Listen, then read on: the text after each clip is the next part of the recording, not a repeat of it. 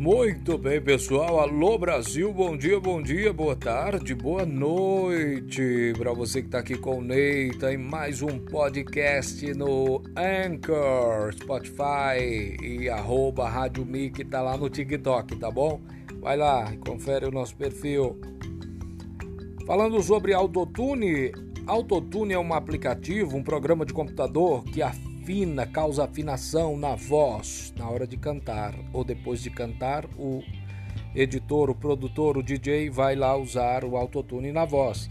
Isso tem sido muito usado, muito usado mesmo no Brasil. Agora, a polêmica do autotune tem uma polêmica, Neita, girando em torno do aplicativo autotune? Tem, é antiga, quer dizer, desde quando surgiu os computadores e quando surgiu o autotune, né?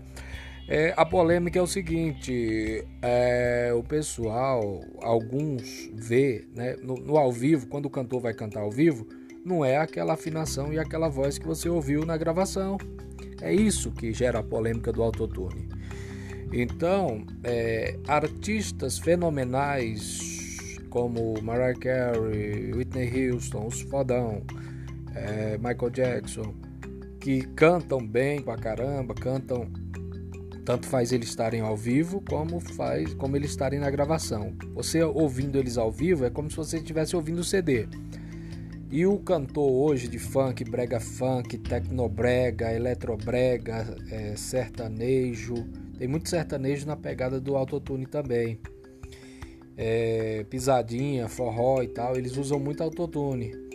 Então, é, quando o cantor vai cantar ao vivo desse pessoal que faz muito show, eles fazem muito show, fazem muito ao vivo, aí o pessoal nota, aí diz assim: ah, mas nem parece o do CD cantando e tal, não sei o que, né?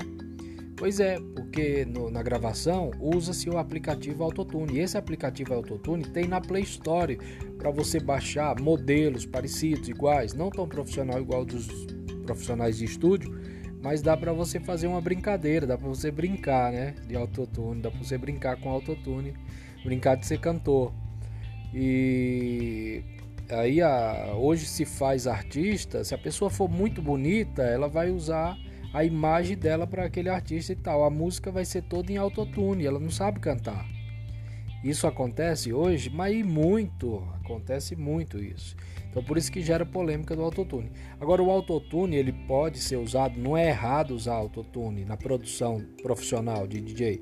Por exemplo, a música eletrônica, você vai colocar algumas vozes, algumas vinhetas ali na música da música eletrônica, do rap, do hip hop, do funk, que é autotune, que é, é efeito de voz e tal, tal, tal. Isso não é errado, é legal, é uma brincadeira, é bacana. A música é de entretenimento, uma música alegre, uma música divertida, como se fosse a, a antiga ciranda de roda, né?